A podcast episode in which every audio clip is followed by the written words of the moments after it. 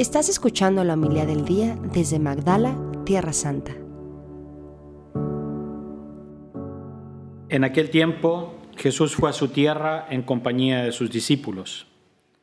Cuando llegó el sábado se puso a enseñar en la sinagoga y la multitud que lo escuchaba se preguntaba con asombro, ¿dónde aprendió este hombre tantas cosas? ¿De dónde le viene esa sabiduría y ese poder para hacer milagros? ¿Que no es este el carpintero, el hijo de María, el hermano de Santiago, José, Judas y Simón? ¿No viven aquí entre nosotros sus hermanas? Y estaban desconcertados. Pero Jesús les dijo, todos honran a un profeta menos los, menos los de su tierra, sus parientes y los de su casa. Y no pudo hacer allí ningún milagro, solo curó a algunos enfermos imponiéndoles, imponiéndoles las manos.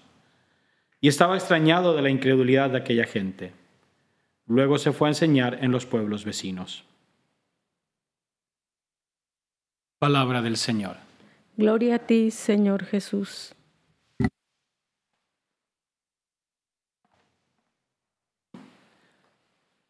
Ayer el Evangelio nos invitaba en dos oportunidades un poco a hacer apelo a nuestra fe.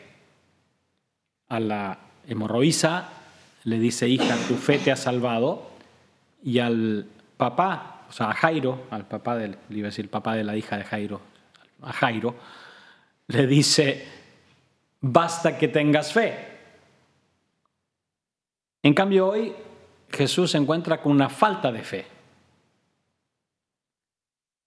Claro, es normal, pero si este yo lo vi de niño, ¿qué me viene a enseñar ahora? Pero si a este yo le cambiaba los pañales, ¿qué me viene a enseñar ahora? ¿Mm?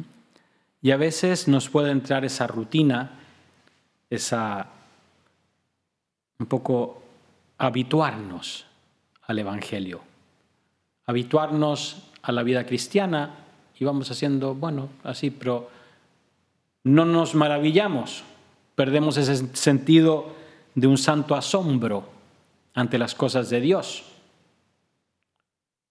Y eso es lo que se lamenta Jesús hoy. Hay una experiencia humana que creo que a todos nos ha pasado, que es la desilusión. Cuando tenemos una expectativa de un lugar, de una cosa, de una persona, y esta nos desilusiona. Jesús también experimentó esto. Imagínense con qué alegría, con qué esperanza iba Jesús a su tierra natal a predicar. Y se encuentra que no hay fe,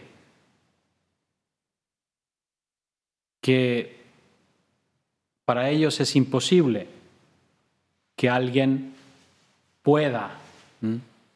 Que alguien de esa... Es un poco lo que decía Natanael, ¿no? Pues eso es de Nazaret, ¿no? ¿Puede salir algo bueno de Nazaret?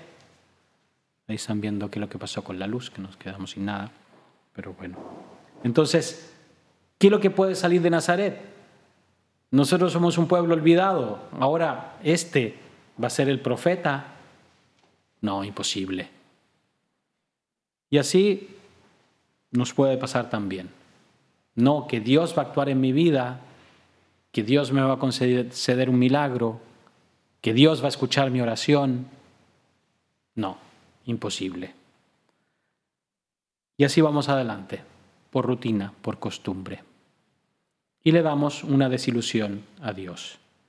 ¿Cómo reacciona Jesús? Da un portazo y se va. Lo que pueda hacer. Predica, siembra, sigue sembrando, sana a los que puede sanar y continúa su camino. No cierra nunca la puerta. Termino con unas palabras para David que también desilusiona a Dios. Y tengo que decirlo porque uno dice, ¿qué pecado tan grande hizo David para que mueran 70.000 personas? Un censo. Ahí nuestros técnicos nos devolvieron la luz. Entonces, ¿qué es lo que puede haber sido tan grave? Que Dios da esta peste, ¿no? Que mata a 70 mil personas. un censo, ahora que estuve en Chile, se está preparando el censo, ¿no? De este año va a ser censo de marzo hasta mayo, van a estar así visitando, haciendo el censo. Espero que después no llegue la peste ni o salga la guerra o cualquier cosa. Es como lo más normal que hay un censo. ¿no? tenemos que por eso una, una pequeña palabra, ¿no? David empieza a confiar demasiado en sí mismo.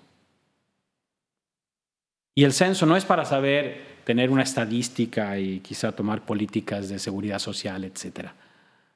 El censo es para ver cuánto es la fuerza que tiene de su ejército. Entonces empieza a confiar más en su poder humano que en el poder de Dios, que fue el que lo condujo toda su vida hasta ahí. Y ese es su pecado. Es un pecado de poco soberbia, de autosuficiencia, de desconfianza en Dios.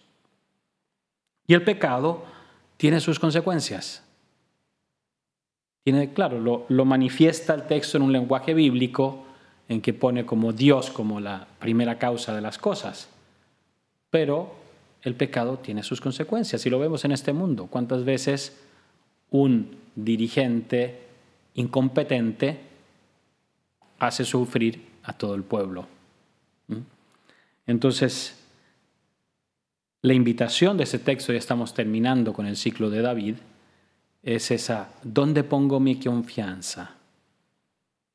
¿En qué sostengo mis fuerzas? ¿En qué vaso? ¿Cuál es la fuente, la roca que me da seguridad? Si es mi poder, si es mi dinero, si es mi trabajo, si es mis capacidades, o siempre está de fondo como fundamento el poder de Dios, la gracia.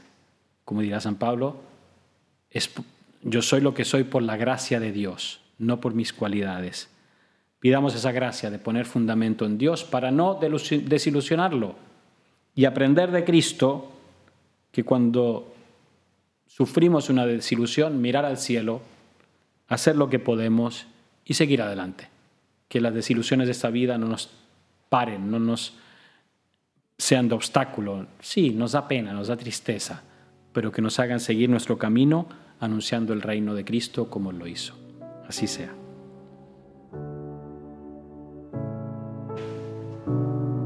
Muchas gracias por escucharnos. Si quieres conocer más acerca de Magdala, síguenos en YouTube y Facebook.